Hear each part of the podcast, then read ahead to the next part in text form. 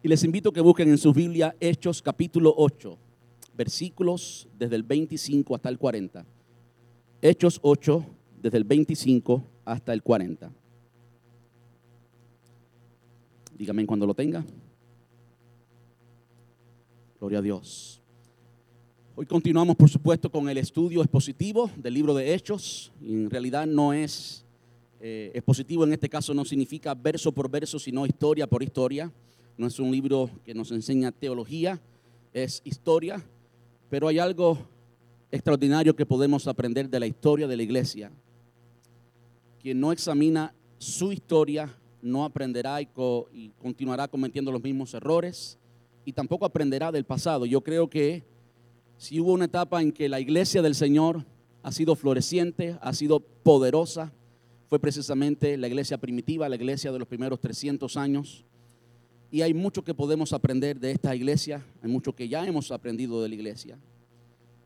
Y yo creo que estoy en lo cierto cuando digo que ya estamos inquietados. Al menos ese es mi testimonio y el testimonio de algunos hermanos con los que he hablado, algunos líderes Estamos inquietados, hemos entendido, el Señor, el Espíritu Santo nos ha convencido que no podemos quedarnos callados, que tenemos que evangelizar, que no podemos excusarnos en la grandeza del desafío. Predicar hoy es quizás un poquito difícil a predicar 10, 15, 20 años atrás, pero no podemos cruzar los brazos. Hoy me place hablarles de cómo vamos a hacerlo cómo vamos a hacerlos hoy en el capítulo 8. Esta segunda parte es que el Evangelio sale ya de Samaria y llega hasta lo último de la tierra y por eso yo le he titulado a este sermón Evangelismo sin límites. Hechos capítulo 8, versículos desde el 25 hasta el 40 y yo estoy leyendo en la nueva traducción viviente. Dice, después de dar testimonio y predicar la palabra del Señor en Samaria, Pedro y Juan regresaron a Jerusalén. Por el camino se detuvieron en muchas aldeas samaritanas para predicar la buena noticia. Qué bueno que el Evangelio finalmente salió de Jerusalén y salió a lugares despreciados por los judíos y que fueron precisamente judíos quienes predicaron allí, en este caso Juan y Pedro, no solamente eh, Felipe, sino también Juan y Pedro dedicaron tiempo en predicarle a estos samaritanos, porque el Señor nunca perdió de vista esta ciudad. Aunque llegó a ser despreciada por los judíos, el Señor nunca la perdió de vista y era hora que el pueblo de Dios, los líderes del pueblo de Dios, Juan y Pedro, también practicaran eso, que Dios no desprecia a nadie, Dios quiere alcanzar a todos. ¿Cuántos dicen amén? Dice el versículo 26. En cuanto a Felipe, un ángel del Señor le dijo, ve al sur por el camino del desierto que va de Jerusalén a Gaza. Entonces él emprendió su viaje y se encontró, en el, eh, se encontró con el tesorero de Etiopía, un eunuco de mucha autoridad bajo el mando de Candace o Candace, la reina de Etiopía. El eunuco había ido a Jerusalén a adorar y ahora venía de regreso. Sentado en su carruaje, leía en voz alta el libro del profeta Isaías. El Espíritu Santo le dijo a Felipe, acércate y camina junto al carruaje. Felipe se acercó, corriendo, y oyó que el hombre leía el profeta Isaías. Felipe le preguntó, ¿entiendes lo que, lo que estás leyendo? El hombre contestó, ¿y cómo puedo entenderlo a menos que alguien me explique? Y le rogó a Felipe que subiera al carruaje y se sentara junto a él. El pasaje de la escritura que leía era el siguiente. Como oveja fue llevado al matadero y como cordero en silencio ante sus tranquiladores no abrió su boca. Fue humillado y no le hicieron justicia. ¿Quién puede hablar de sus descendientes? Pues su vida fue quitada de la tierra. El eunuco le preguntó a Felipe, dime, ¿hablaba el profeta acerca de sí mismo o de alguien más? Entonces, comenzando con esa misma porción de la escritura, Felipe le habló de la buena noticia acerca de Jesús. Mientras iban juntos, llegaron a un lugar donde había agua y el eunuco dijo, mira, allá hay agua que impide que yo, que yo sea bautizado. Ordenó que detuvieran el carruaje, descendieron al agua y Felipe lo bautizó. Cuando salieron del agua, el Espíritu del Señor arrebató a Felipe. El eunuco nunca más volvió a verlo, pero siguió su camino con mucha alegría. Entre tanto, Felipe se encontró más al norte, en la ciudad de Azoto. Predicó la buena noticia allí y en cada pueblo a lo largo de su camino hasta que llegó a Cesarea. Ayúdenme a orar, eh, oren conmigo, por favor. Amante Rey, te damos muchas gracias en esta tarde, Señor, por tu presencia en nuestras vidas, Dios. Muchas gracias por tu presencia en este lugar. Gracias, Señor, porque nos has dado la oportunidad gloriosa de poder entrar en tu presencia, alabarte, Señor, tocar tu corazón con nuestros cánticos, reconocer lo grande y lo precioso que eres. Muchas gracias. Gracias porque como hemos cantado hoy, tú eres Rey vencedor. Y si estamos contigo, Señor, tenemos la garantía que obtendremos victoria, no importa el momento en el que estemos en este momento. Gracias. Muchas gracias. Ahora, Señor, queremos oír tu palabra. Y como siempre, Señor, te pido que nos hables. No porque no pueda pedirte otra cosa, sino porque es lo que quiero cada domingo, Señor, que nos hables. Te rogamos, por lo tanto, Señor, que sea tu palabra. Te rogamos, Señor, que quites todo obstáculo, todo obstáculo emocional, todo obstáculo espiritual, toda distracción. Te rogamos que la quites, que prepares el terreno de nuestros corazones y que tu palabra llegue allí, Señor, y produzca mucho fruto para tu gloria y para tu honra, Señor. Te pedimos esto en el dulce nombre de tu Hijo amado Jesús y te damos muchas gracias, papá. Amén y amén. Gracias, Señor. Pueden tomar asiento y muchas gracias.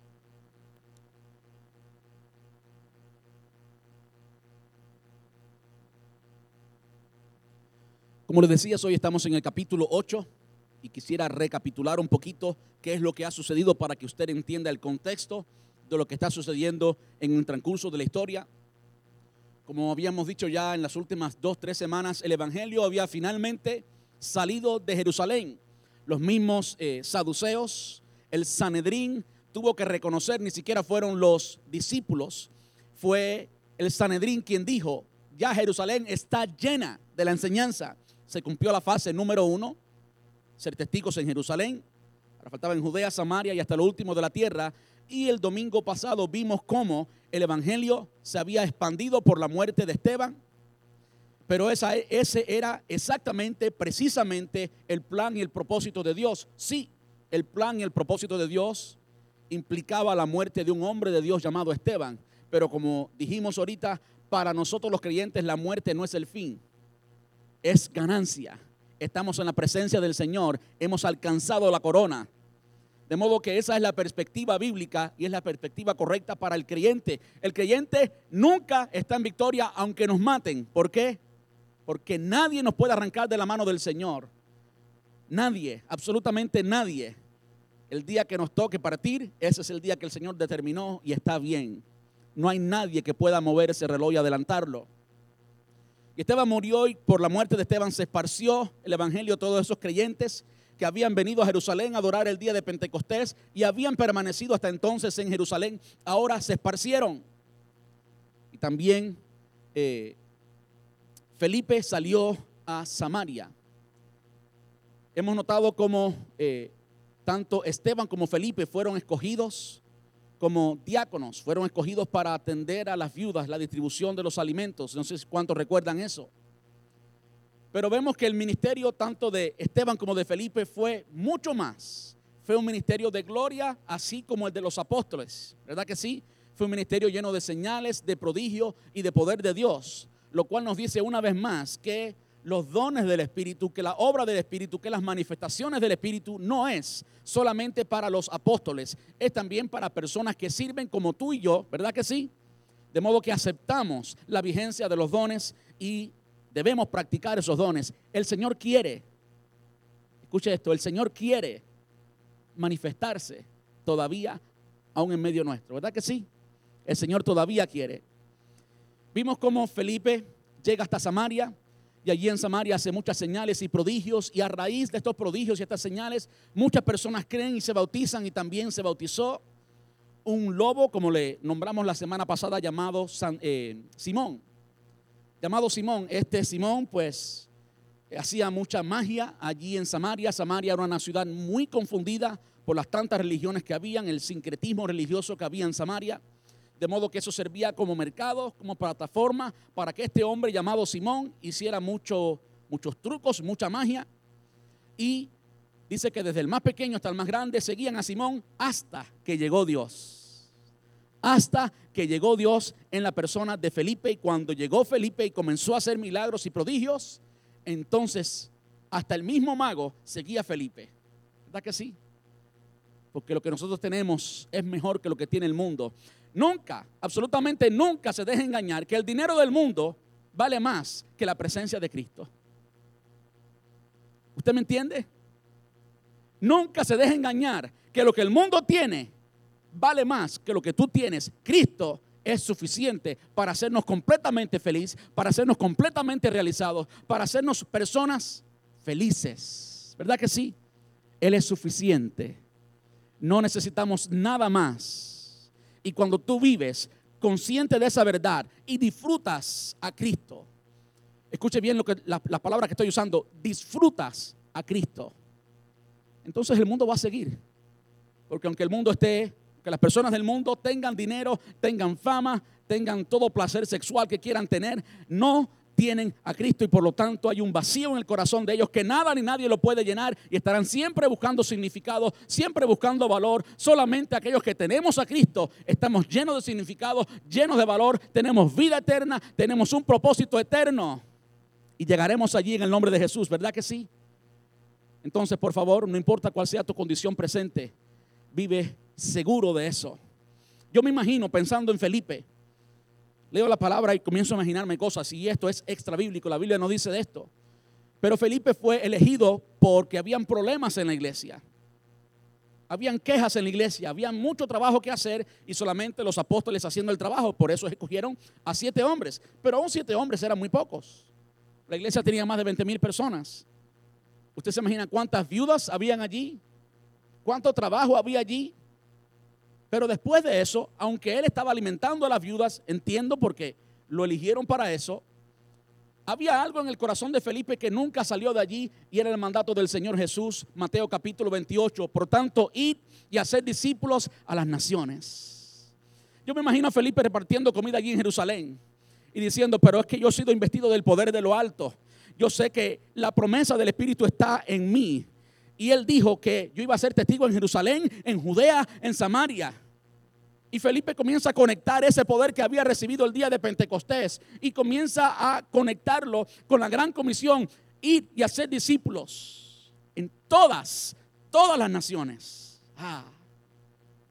Había algo que inquietaba a Felipe y Felipe fue obediente al Señor, de modo que él entendía que además de repartir sí la comida y servir en la iglesia, había algo que él tenía que hacer y era evangelizar, era dar a conocer a Cristo, era ser discípulos a todas las naciones. Y por lo tanto, eso es lo que Felipe estaba haciendo predicando el Evangelio a personas despreciadas y confundidas allí en Samaria y se encontró con aquel mago llamado Simón. Y aquel mago hasta lo bautizó. No quiero meterme ahí porque eso es un mundo. Lo que podemos entender es que ese mago era un pillo, era un tigrazo, hablando en, en dominicano. ¿Qué tigre? Ah, bueno. Era un tigre el hombre. Quería comprar el poder del Espíritu Santo y tuvo la osadía de decirle a los apóstoles que llegaron allí. Y como Samaria era una ciudad tan despreciada por los judíos, era necesario no solamente que este judío llamado Felipe, que era un judío eh, helenista que hablaba griego, se había criado fuera de Jerusalén, era extranjero en Jerusalén básicamente, aunque era judío de cultura, ¿verdad que sí? Creo que todos aquí podemos entender un poquito de eso. Los apóstoles tenían que llegar y ser ellos quienes impartieran el Espíritu Santo para que entonces toda la gente de Samaria entendieran que no era, no era una, iglesia separada, ¿eh? sino que eran la misma iglesia, que era el mismo Espíritu Santo, que los líderes eran los mismos, que eran un cuerpo en Cristo Jesús, un cuerpo. Y es por eso que el apóstol Pablo luego le escribe, por ejemplo, a la iglesia en Galacia, le dice que ya no hay judío ni griego, ni hombre ni mujer, ni esclavo ni dueño, porque somos uno en Cristo Jesús. El Señor estaba derribando barreras. Y pues lo último que terminamos, los últimos versículos, versículos veintipico antes de eh, lo que leímos hoy, es cuando Juan y Pedro le dicen a ese lobo que se hizo pasar por oveja y recibió el certificado de nacimiento, el bautismo. ¿eh? Pero era falso. Dijo que tu dinero perezca contigo. Y por último, pues él sarcásticamente le dice a ellos, bueno, oren ustedes por mí. Los apóstoles le dicen a, a este señor llamado Simón, pídele a Dios que tenga misericordia de ti para ver si. ¿eh? Y él era tan sarcástico y tan egocéntrico, se creía ser la última Coca-Cola del desierto, pensaba ser la cuarta persona de la Trinidad, pensaba que ni siquiera los apóstoles podían competir con él. Dijo, no, oren ustedes. Qué atrevido. Pudo falsificar el bautismo, pero fue identificado como lobo y vamos a encontrarnos con eso. Pero hoy, gracias a Dios, hoy vamos a encontrarnos con lo opuesto. Capítulo 8 de um, Hechos, el protagonista es Felipe, o mejor dicho, es el Espíritu Santo a través de Felipe. Y hoy vemos algo totalmente diferente. Hoy vemos un evangelismo eficiente. No que el evangelismo que había hecho en Samaria no era eficiente, porque Simón había uno, pero se nos dice que muchos, muchos habían sido bautizados, se habían sido alcanzados y no hay evidencia ninguna de que esos muchos eran como Felipe. El único lobo allí era Felipe, ¿verdad que sí? De modo que el evangelismo fue eficiente en Samaria. Pero como vamos a ver hoy, también fue eficiente hasta lo último de la tierra y es por eso que el mensaje es evangelismo sin límites, hasta lo último de la tierra. Y cuando digo esto de sin límites y hablamos de lo último de la tierra como que no definimos un límite, el Señor no definió un límite, pienso en aquellas palabras que el Señor le dijo a Pedro. La primera vez que la palabra iglesia, eclesía, aparece en su Biblia fue cuando el Señor estaba hablando con Pedro. Y claro, Pedro no entendía la dimensión de lo que el Señor estaba hablando con él, pero él le dice, yo, el Señor Jesús le dice a Pedro, yo edificaré mi iglesia y las puertas del Hades, las puertas del Hades, las puertas del infierno no prevalecerán contra ella. Quiere decir que la iglesia tiene una posición ofensiva, cuando usted vea que los demonios se revuelven, cuando usted vea que la situación se pone dificultosa, cuando usted ve que todo se alborota, es porque usted está entrando. Y como usted es alguien lleno de propósito, lleno de significado, lleno del poder de Dios, el infierno se estremece, los demonios se estremecen, los demonios se alborotan, pero usted tranquilo, porque el que está contigo no se mueve. El que está contigo es Dios Todopoderoso. Como decía el salmista, los que confían en Jehová son como el monte de Sión, que no se mueve, no se mueve, sino que permanece para siempre. Así que, aunque las circunstancias estén como estén y el enemigo alborota lo que él pueda alborotar, usted quédese firme, que el Señor está con usted siempre. Amén. Bueno, en esta ocasión llega Felipe y vemos cómo el Espíritu Santo interviene, cómo un ángel del Señor interviene en alcanzar a este etíope. Y en lo que leímos al inicio, yo he eh, sacado tres, tres cosas que queremos aprender hoy que nos van a equipar para hacer un evangelismo eficiente, para hacer un evangelismo sin límites.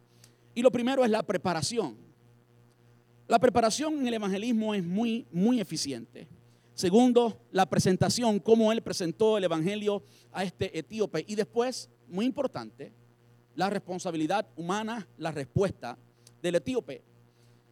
Para que entiendan un poco, quisiera hablar un poquito acerca de eh, los, los diferentes ingredientes, por decirlo así, las diferentes partes de esta historia. Primero, el instrumento que fue Felipe. Ya hemos hablado un poquito acerca de Felipe, un hombre lleno de sabiduría y del Espíritu Santo. Eran los requisitos de los diáconos, como vemos allí en el ah, capítulo 4 de, de, de Hechos. El lugar, el lugar donde ocurrió este evangelismo era en Gaza. Y Gaza en este texto representa los gentiles, el mundo gentil, hasta lo último de la tierra. Aquí se abrió el evangelismo a lo último de la tierra. Gaza era una ciudad fortificada de camino a Egipto que fue destruida en el 96 antes de Cristo. De modo que literalmente cuando se nos dice allí el, el, el ángel le dice a Felipe que vaya a este lugar que era desierto, aunque sí habían ciudades que habían sido edificadas allí, también habían sido destruidas y Gaza era una ciudad o un camino, mejor dicho, lleno de, lleno de escombros, lleno de ruinas. ¿Usted se imagina que Dios te diga que, fue, que vayas al medio del campo donde no hay nadie, un lugar desierto, a predicarle cuando tú estás en una campaña evangelística llena de milagros y miles de personas siendo bautizadas? Hmm. Hay que estar muy seguro de lo que Dios está diciendo, ¿verdad? Bueno, pues esto se da allí en este lugar desierto y el objetivo era una persona. Una persona. A veces menospreciamos menospreciamos lo que estamos haciendo en el Señor porque no entendemos, no tenemos la capacidad de ver como Dios ve. Dios ve por la eternidad, Dios ve más allá, Dios ve el final, Dios ve el futuro. Nosotros vemos lo que está delante de nuestros ojos y por eso a veces despreciamos, no consideramos como algo extraordinario lo que Dios está haciendo. Yo quiero decirle algo. ¿Usted quiere ser exitoso en la vida cristiana? ¿Quiere ser exitoso en la vida cristiana? Sea simplemente obediente. Obediencia es éxito. Y si el Señor te mandó a predicarle a Juan y tú le predicaste a Pedro, María y José, le predicaste a tres, pero no le predicaste a Juan, perdiste, estás en cero, no fuiste obediente. El Señor sabe lo que hace y Él es el director de la orquesta. Y el objetivo este era, era este eunuco. Eunuco no era el apellido, era que era castrado. Una práctica, era algo común en aquel entonces. Así que eh, nadie tiene que hacer eso, no se, preocupe, que bueno es el Señor, ¿verdad que sí? Que no tenemos que hacer eso. De hecho, es una práctica que la Biblia denuncia. Deuteronomio 23, 1 nos habla acerca de eso. Y este hombre venía de Etiopía y venía a adorar. Esto de que venía a adorar y que estaba leyendo el libro de Isaías es muy significativo porque esto significa o es evidencia de que el Espíritu Santo había trabajado en la vida de esta persona. Había venido a Jerusalén a adorar. Ahora, algunos detalles importantes para hablarles del contexto nomás y entrar en lo que Dios nos quiere hablar hoy. Es que era el tesorero de Etiopía y servía bajo la reina Candace. Ahora, algo que, no sabemos y que, o que sabemos, podemos saberlo por la, por la historia secular, no por el texto bíblico, es lo siguiente, Candace no era el primer nombre de esta reina. Y hay razones por las cuales esta reina era quien estaba a cargo y no el rey. No se pregunta usted, ¿por qué no el rey? Bueno, el rey era tan pero tan venerado, el rey de Etiopía por supuesto, era tan pero tan venerado que se creía que era un dios, que no era un hombre, sino que era un dios y que era el hijo del sol. Y como Dios e hijo del sol, no debía hacer nada, absolutamente nada, como Dios. Quien lo hacía era la mujer. Así que, hermanas, tienen que escribir a Etiopía y decirle que eso es falsa doctrina, ¿verdad que sí? El hombre no hacía nada porque era supuestamente el hijo del sol, era el rey, era Dios y por lo tanto era la reina quien dirigía todos los, todos los negocios. Y este hombre era el tesorero, era alguien de mucha influencia, era alguien que tenía mucho poder. Otro detalle importante es que Etiopía no se refería solamente a Etiopía. Antes de entrar en Etiopía, Candes, la reina. Candes o, Candace no era, no era su primer nombre. Eh, Candace era como decir faraón. Faraón no era el apellido de los faraones, sino que se refería al poder máximo. Así era en Etiopía. Lo que quiero decir es lo siguiente, cuando decimos la reina de Etiopía y este hombre que manejaba las finanzas en Etiopía, el tesorero, de Etiopía, era alguien que tenía mucha influencia, que tenía mucho poder, que tenía mucha confianza y podía ser un instrumento genial, instrumental, extraordinario para alcanzar a Etiopía. Etiopía no era solamente lo que conocemos como Etiopía, era todo el sur de África absolutamente todo el sur de África. Y ese es el contexto. El instrumento, Felipe, allí en Gaza, en un lugar desierto, alcanzando a este hombre que representaba básicamente todo el sur de África y tenía el poder para hacerlo por la influencia que tenía. En el plan de Dios estaba alcanzar a este hombre. Felipe no lo sabía, no lo sabía nadie. Este hombre regresaba en su carro leyendo el libro de Isaías y el mundo estaba eh, ciego a eso, no, no, no tenía conocimiento de eso, pero Dios sí. Dios sí. Dios está siempre, Dios está siempre buscando y salvando al perdido. Y Dios se encuentra con la persona donde quiera que esa persona esté. Ahora, algo que yo quisiera que usted se convenciera en esta tarde es lo siguiente, es el hecho de que el hombre, muy importante, el hombre no puede, es incapaz y nunca busca a Dios por sí mismo. Romanos capítulo 3, versículos del 10 al 12 lo dice. Y lo dice de esta manera, no está en sus pantallas, pero lo dice aquí. Dice, como está escrito, no hay justo ni aun cuantos, ni aun uno. No hay justo ni aun uno. No hay quien entienda. No hay quien entienda. No hay quien busque a Dios. Todos se desviaron, a unas se hicieron inútiles. No hay quien haga lo bueno. No hay ni siquiera uno.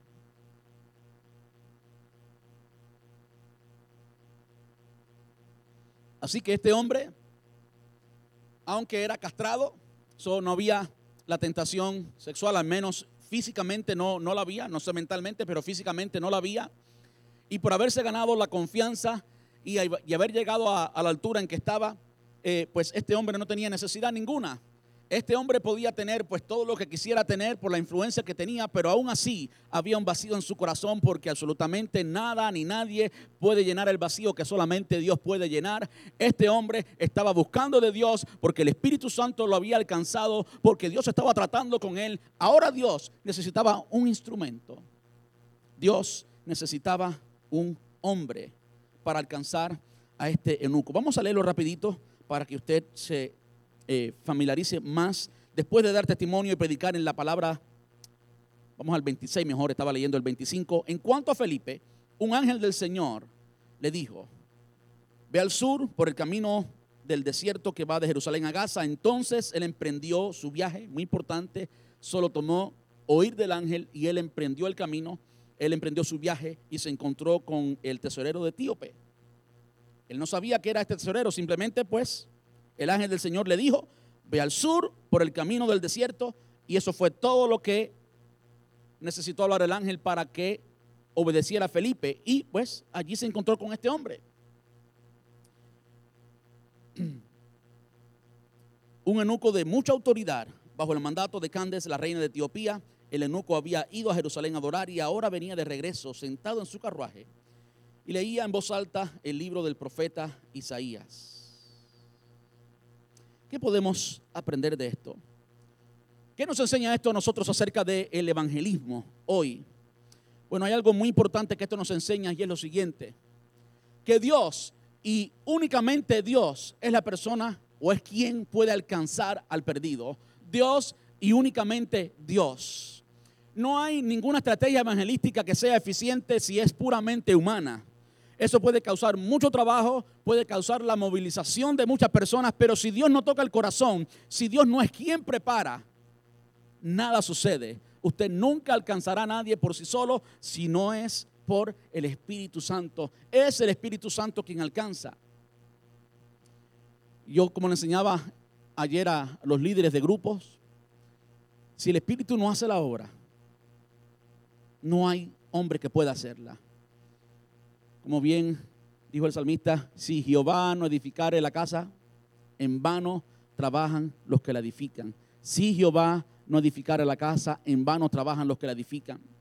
Yo creo que muchas veces en las iglesias del presente, muchas veces hacemos muchos planes y muchas cosas y trabajamos mucho, pero no alcanzamos mucho porque nos falta eso, nos falta lo más importante. ¿Cuál es mi consejo para ti en esta noche? O en esta tarde, no es de noche. ¿Cuál es mi consejo para ti en esta tarde? Comienza a orar. Nunca le has predicado a una persona que se convierta, bueno, ya el Espíritu Santo está tratando con alguna persona en tu círculo de influencia. Y si no hay nadie en tu círculo de influencia, Él te va a sacar de ese círculo, aunque te mande al desierto como mandó a este hombre, para que allí trates con la persona con la cual el Espíritu Santo ha estado tratando. La preparación del evangelismo comienza con Dios.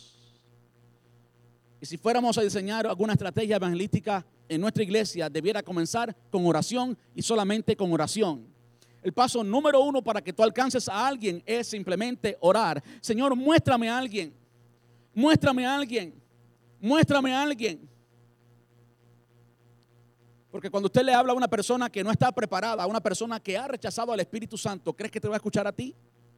¿Crees que tú sabes tanta teología y que eres tan elocuente como para que alguien escuche tus palabras y se convierta a raíz de tu intelectualidad o tu facilidad de expresión, etcétera, etcétera, etcétera? No.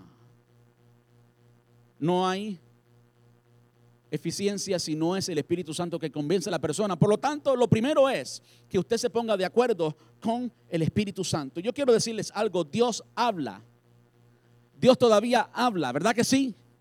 Dios nos puede hablar.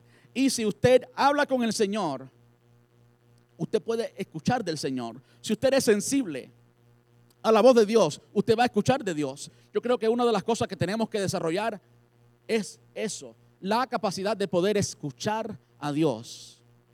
La capacidad de poder escuchar a Dios. A veces no lo escuchamos porque estamos demasiado ocupados, porque estamos demasiado entretenidos, porque estamos demasiado satisfechos con basura, ¿ok? Y no, no estoy hablando ni siquiera pecado, estoy hablando de cosas que entretienen. Y veo al enemigo, o me imagino el enemigo entreteniendo a cristianos para mantenerlos ocupados, entretenidos y no alcanzar el plan y el propósito de Dios. Una de las cosas que necesitamos es desarrollar hambre de Dios. El hambre es algo natural que el Señor puso en nuestro cuerpo para que nuestro cuerpo automáticamente nos diga cuándo necesitamos alimentarnos y así obtener los nutrientes para que nuestro cuerpo funcione, ¿verdad que sí? Eso es físicamente, espiritualmente es igual. Espiritualmente es igual. Necesitamos de Dios, necesitamos estar conectados a Dios. ¿De qué manera? Bueno, Jesús dijo, separado de mí, nada, nada, nada podéis hacer. Separados de mí, nada podéis hacer. Y por más que querramos hacer, si no hay una conexión que sea quien maneje, que sea quien dirija nuestro diario vivir, no alcanzaremos nada. Por eso lo primero es tener una conexión con Dios, oír del Señor. Yo quiero decirle brevemente cómo hacer eso o cosas prácticas que le pueden llevar a hacer eso. Como decía, muchas veces no oímos de Dios porque estamos o muy ocupados. Alguien puede estar en su casa y usted está corriendo haciendo una cosa, haciendo otra, y usted puede ignorar completamente a esa persona. El Espíritu Santo está en nosotros, pero puede ser ignorado, ¿verdad que sí? Él puede ser ignorado. Entonces, take it easy. Tómate un break. Sé un buen administrador del tiempo que te dio Dios. ¿Verdad que sí? No le robes a Dios el tiempo que es de Él. ¿Verdad que sí? Tenemos tiempo para muchas cosas, menos para Dios. ¿Saben qué? No funciona. Puedes gastar toda tu vida haciendo y deshaciendo y no alcanzar nada porque no funciona. Para un momento y dale tiempo a Dios, tiempo en oración, tiempo en comunión con Él. El estrés en América mata el cristianismo. La cultura americana mata el cristianismo porque no tenemos tiempo para nada. ¿Saben qué? No funciona denle tiempo a Dios. Primero que estamos tan ocupados, después tan entretenidos. Y llenamos nuestra mente de tanta basura. Y de nuevo, no, no, estoy hablando ni siquiera de algo que es pecaminoso. Aunque todo lo que nos distraiga de Dios es pecaminoso por distraernos de Dios. Cuando usted tiene mucha hambre y si su esposa cocina bien o y si no la comida de la casa no es la mejor, pues vamos a un restaurante bueno, ¿verdad que sí? Pero si de camino a ese restaurante usted para en McDonald's y se come dos sándwiches, ¿verdad? O para en cualquier restaurante de comida rápida y se come dos hamburguesas, todo grasosas, sin ninguna nutrición. Cuando usted llegue a ese restaurante, ¿qué va a pasar? Usted no va a tener hambre y no va a poder disfrutar el manjar que había allí, nutritivo y mucho mejor que lo que comió antes. Nosotros hacemos eso muchas veces. Estamos tan llenos de tanta basura que no tenemos tiempo para oír a Dios. No hay capacidad en nuestra mente. Está lleno de información, información que vemos en la televisión, información que vemos en Facebook, en el teléfono, en todos los lados y lo menos que podemos hacer es oír de Dios. Bueno, así nunca podemos ser evangelistas eficientes. Lo primero es oír a Dios. Separe tiempo para Dios, dígale no a algunas cosas para que entonces usted tenga tiempo y tenga espacio, tenga la capacidad de tener una relación con Dios. Eso es importante. Eso es muy importante. En esta ocasión, en el caso del el etíope y Felipe, vemos que es el Espíritu Santo quien se acerca, quien le habla a Felipe. Pero por supuesto Felipe lo escuchó. Felipe tenía eh, esa sensibilidad. Y, y, aunque nos dice que el Espíritu Santo dijo o que el ángel dijo, ¿ok? No se nos dice literalmente que fue audible, simplemente se dice que hubo una comunicación. En muchas ocasiones Dios habla audible, pero ¿cuántas veces en nuestra vida oímos la voz de Dios audible? Bueno, yo la escuché en una ocasión cuando tenía cuatro años. En una ocasión cuando tenía cuatro años, en un sueño, me desperté pero no lo he oído más.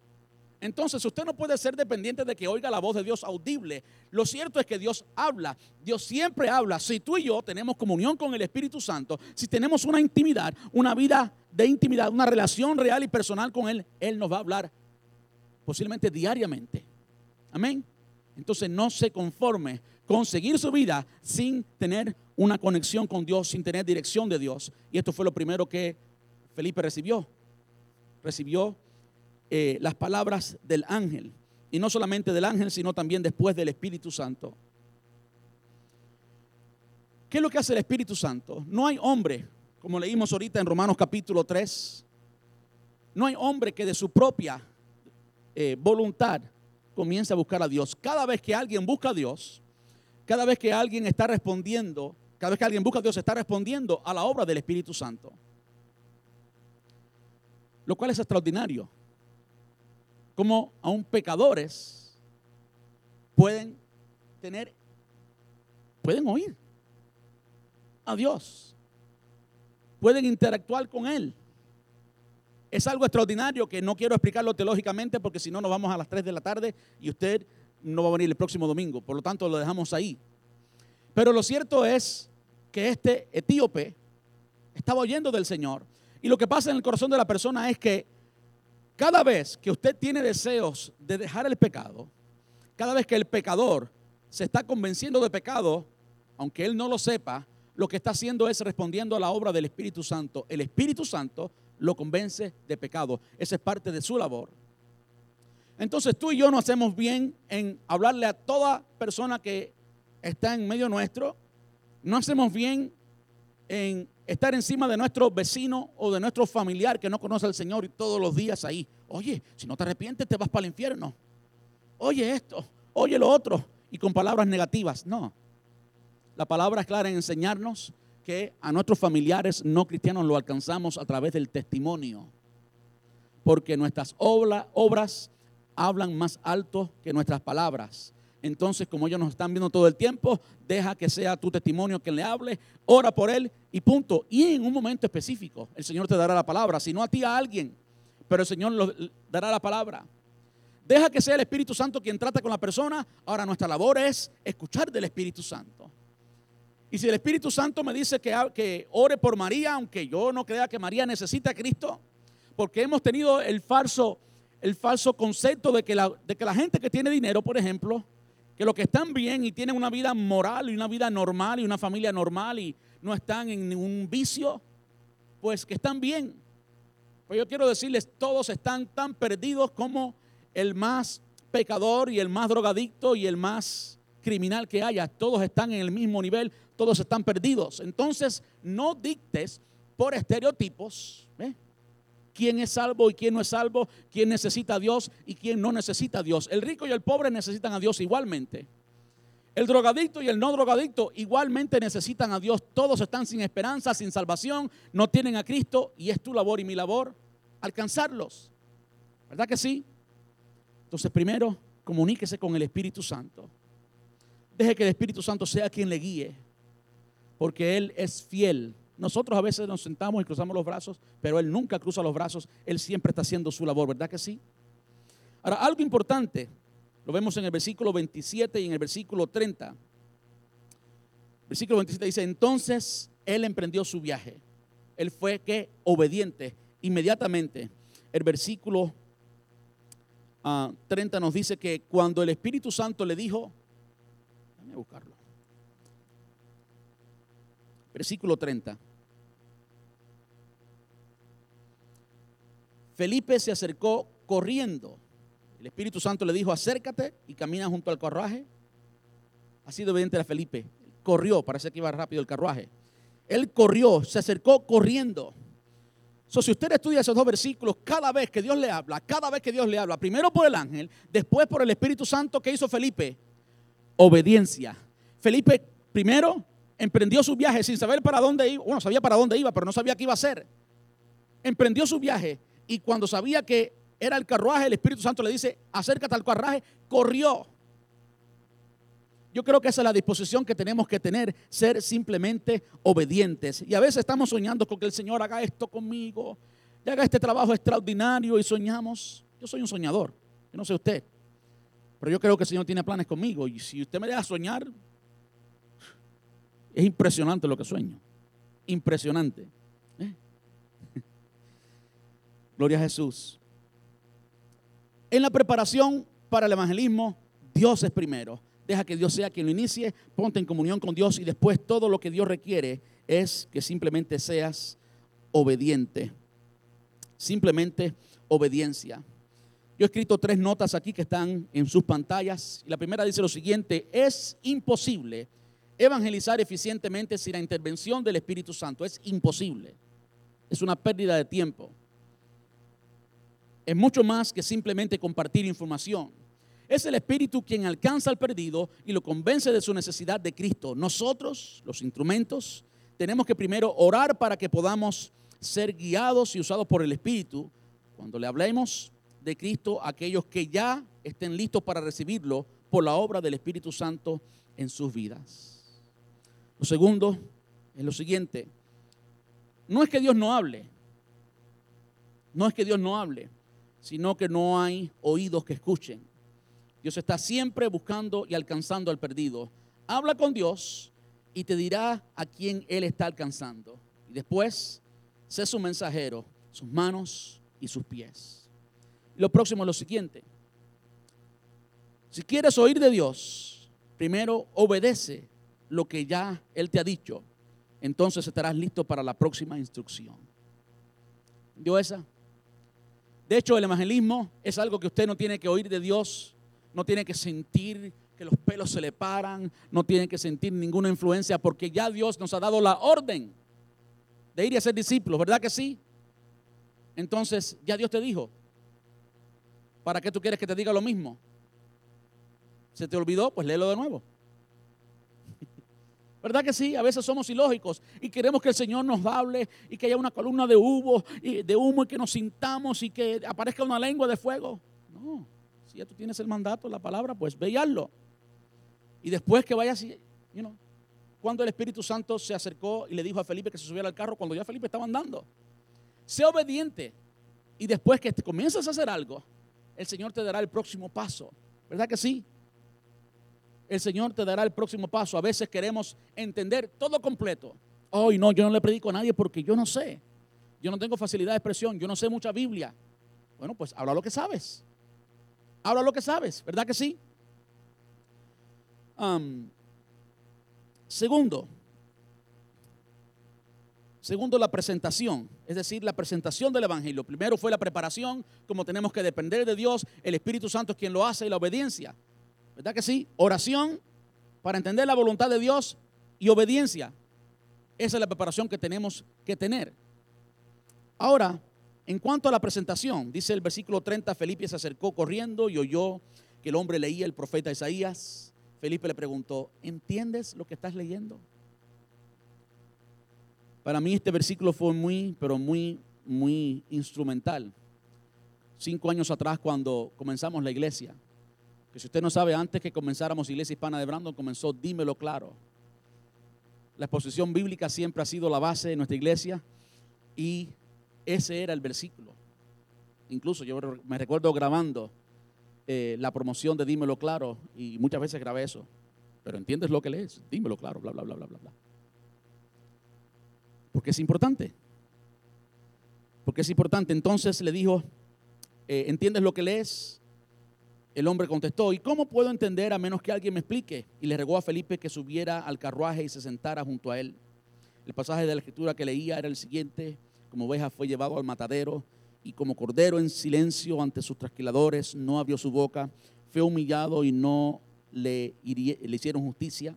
¿Quién podrá hablar de sus descendientes? Pues su vida fue quitada de la tierra. Hay gente por ahí que andan haciendo películas de los hijos de Jesús. Olvídese de eso. El eunuco le preguntó a Felipe, dime, habla este, habla, hablaba el profeta acerca de sí mismo o de alguien más. Entonces, comenzando con esa misma porción de la escritura, que era Isaías 53, Felipe le habló la buena noticia acerca de Jesús. Algo que vemos muy claramente aquí es el entendimiento. Hay muchas personas allá afuera, yo diría todas las personas allá afuera, que no tienen el Espíritu Santo no pueden entender la Biblia, no pueden oír lo que Dios está diciendo. ¿Usted escuchó eso? Las personas que están allá afuera, que no tienen el Espíritu Santo, no pueden entender la Biblia. No pueden, son incapaces. Son incapaces porque no son espirituales, no tienen el Espíritu de Dios. Pero es muy importante que la entiendan. Y eso lo vemos evidentemente aquí. Este hombre regresaba leyendo Isaías, pero no entendía, pues se iba vacío igual. ¿Usted se imagina eso? Alguien que esté respondiendo al Espíritu Santo, alguien que esté buscando de Dios, como este tío, pues había viajado 1200 millas, 1200 millas, y no era en un Toyota ni en un Honda. Era un viaje largo. Y regresaba leyendo sin haber recibido la vida espiritual. Regresaba vacío. Y yo creo que así como este tío, hay mucha gente hoy que está buscando una respuesta, que está buscando de Dios sin saber que están buscando de Dios, están buscando una respuesta, la única respuesta es Dios y andan vacíos. Y algo clave para que ellos puedan acercarse a Dios es el entendimiento. En Mateo capítulo 13, versículo 19, el Señor habla acerca de la semilla. Dice, la semilla que cayeron en el camino representan, Él está explicando la parábola del sembrador, estas que cayeron junto al camino representan, escuche bien, por favor, a los que oyen el mensaje del reino y no lo entienden. ¿Te escuchó bien? Y no lo entienden. ¿Quién en América no ha oído de Dios y de la Biblia y de Jesús? Todos. Todos. ¿Cuántos lo entienden? No. ¿Eh?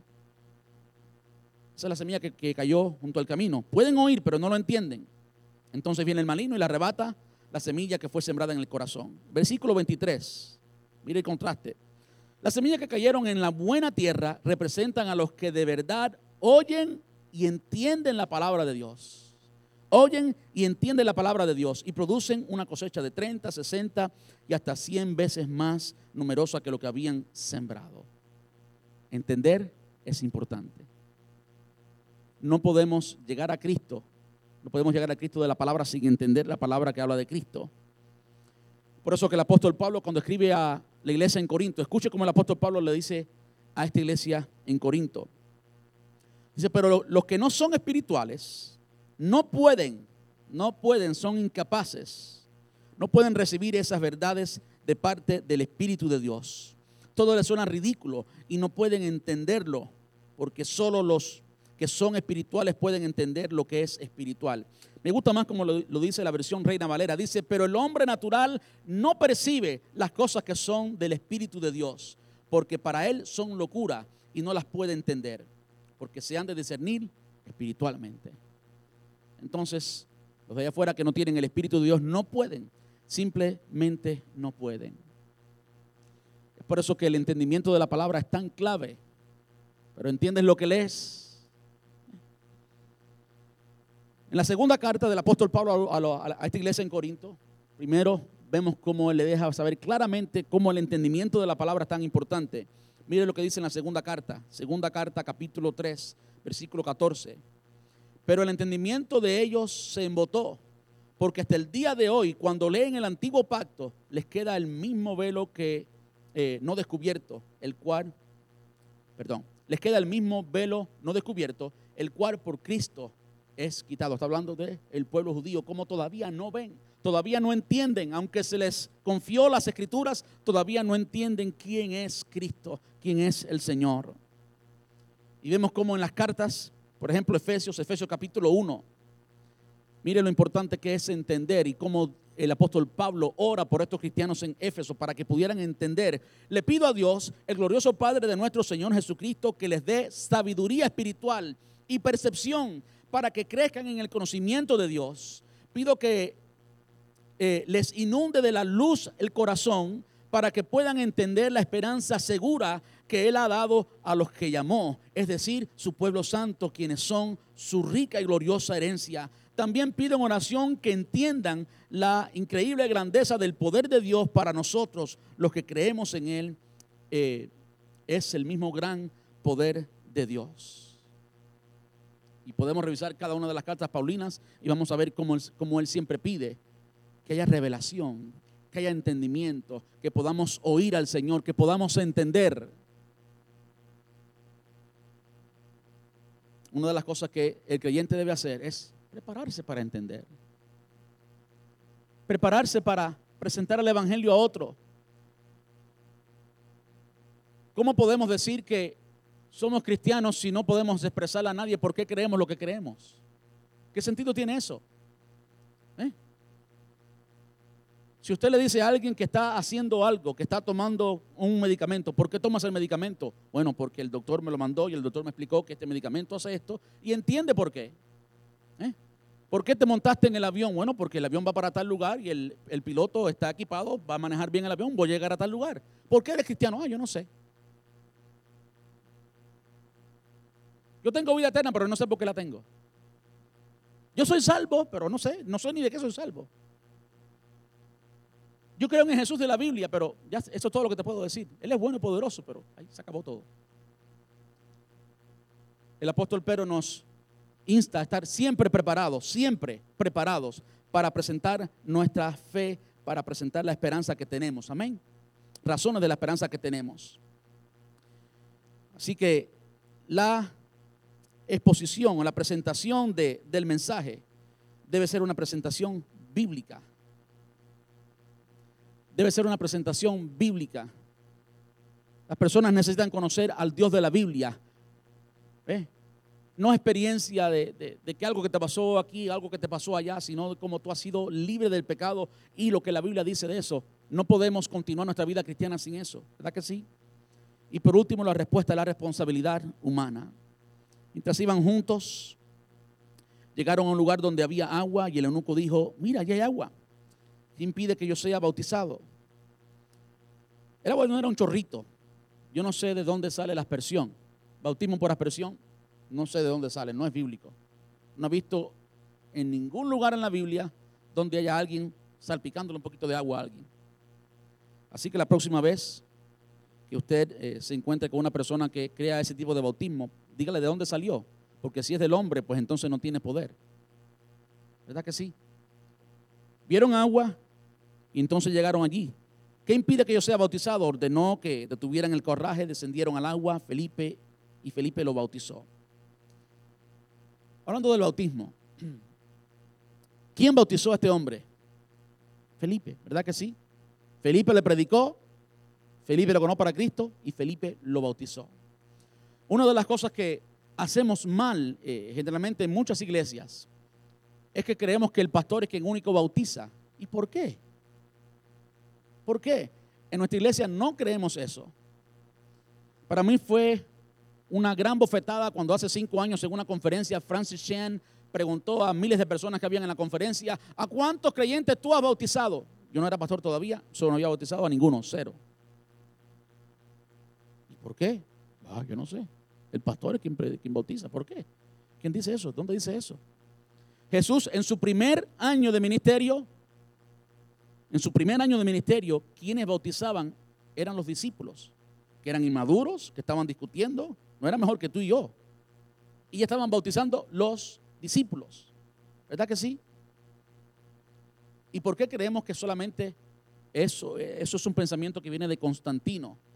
Constantino le robó el sacerdocio a todo creyente y nos hizo creer que solamente hay algunos líderes que son únicos, muy preparados, muy santos, muy, la cuarta persona de la Trinidad, y ese puede bautizar. Mentira del diablo. Tú tienes el derecho, el privilegio de poder predicarle a alguien y bautizar a esa persona. Y punto. ¿Qué sabía este eunuco? Conocía la doctrina principal de la salvación, le predicó a Jesús. Punto. No sabía escatología. No sabía escatología. No conocían todavía las doctrinas porque las doctrinas del Nuevo Testamento no estaban ni escritas. Pablo, que fue quien escribió la gran parte del Nuevo Testamento, no se había ni entregado al Señor, no había conocido al Señor. ¿Qué doctrina conocía este etíope? Ninguna. Solamente conocía a Cristo. Cristo es suficiente. Cristo es suficiente. Así que usted, por favor, no ponga un, un 25 clases, 10 horas de... No. Y yo sé que hay instituciones que lo hacen así. Si usted pertenece a una institución, pues está bien. Pero para mí la palabra de Dios es primero. Si la institución está en contra de la palabra de Dios, la institución está mal. Ya, punto. No hay que discutir mucho. ¿Verdad que sí? Entonces, usted y yo tenemos la capacidad, tenemos la responsabilidad y el privilegio de enseñar a alguien quién es Cristo y también de bautizar a esa persona. Cuando salieron del agua, el Espíritu del Señor arrebató a Felipe, el eunuco nunca más lo vio, nunca más lo volvió a ver, pero siguió su camino con mucha alegría.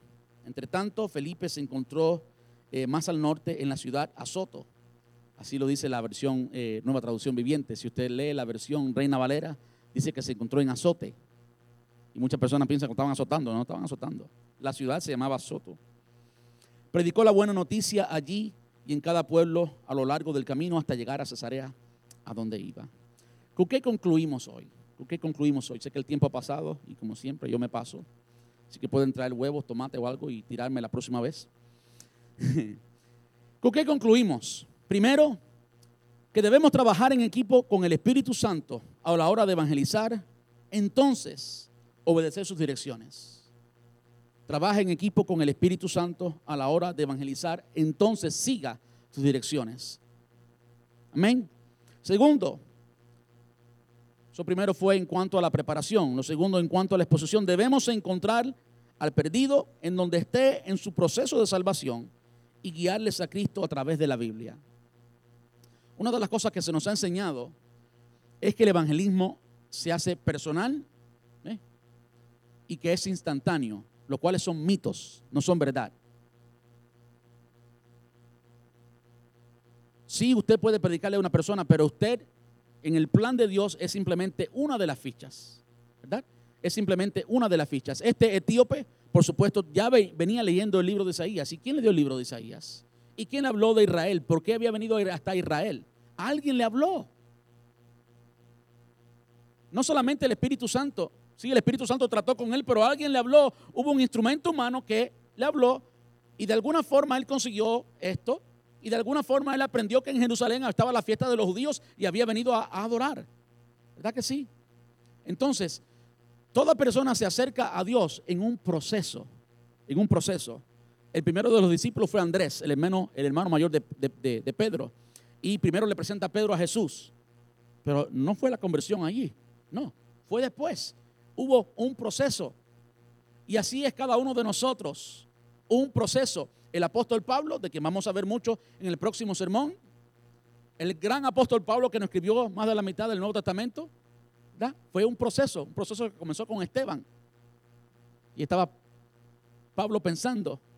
Y después que tiene el encuentro con el Señor, Dios usó otro hombre. Y ese hombre tenía una tarea, era parte del proceso. Entonces, tú y yo somos una ficha no somos responsables de la conversión total de la persona. Usted vaya, de lo que tenga que dar y si se, si se entrega al Señor allí, excelente. Y si no se entrega, pues tranquilo. Uno regó, uno sembró, el otro regó. Está bien, somos colaboradores de la obra del Señor, no somos quienes tenemos que predicar. eso se enseña mucho hoy. Y estoy muy en contra de eso. Predicar y enseguida queremos una respuesta inmediata. No, Dios no está apurado, tranquilo. ¿Verdad que sí? Porque qué persona puede, en cuanto tú le hables enseguida, darte la respuesta. solamente aquella que está lista para recibir el Espíritu Santo, solamente aquella que ha respondido ya a eso. Entonces no tenemos que apurarnos, debemos encontrar al perdido en donde está, en su proceso de salvación y guiarles a Cristo a través de la Biblia. Y por último, debemos saber cuál es la respuesta, la decisión de la persona al mensaje. Si usted no sabe cuál es la decisión de la persona, cómo la persona está reaccionando, qué está respondiendo la persona, pues pregúntele. ¿Quisieras aceptar a Cristo ahora?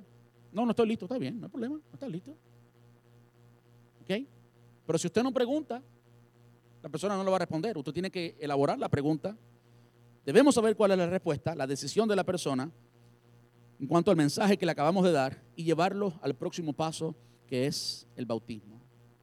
Yo creo que la iglesia tradicional, la iglesia que hemos copiado de la iglesia católica, afecta aún la iglesia, la iglesia protestante o la iglesia evangélica. Y le hemos dado el privilegio a la institución, a la iglesia, que haga todas esas cosas. Pero eso es, primero, un mandato y un privilegio de cada creyente. El creyente es la persona que debe predicar, evangelizar y discipular. El bautismo es parte de ese proceso. Entonces sería ideal si usted le predica a una persona que le dé el seguimiento a la persona, le bautice y la disipule hasta que crezca y sea un líder. Amén. Vamos a estar puestos en pie. Yo sé que el tiempo ha pasado.